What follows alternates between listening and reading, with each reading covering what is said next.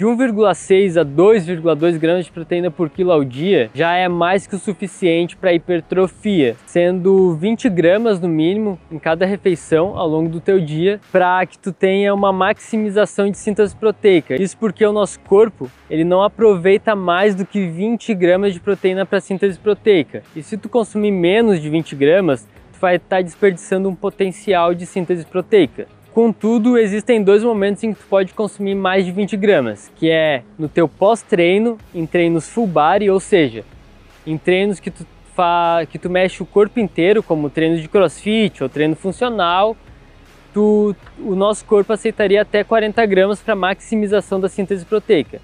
E antes de dormir também, nosso corpo consegue assimilar e ter uma síntese proteica até com 40 gramas antes de dormir.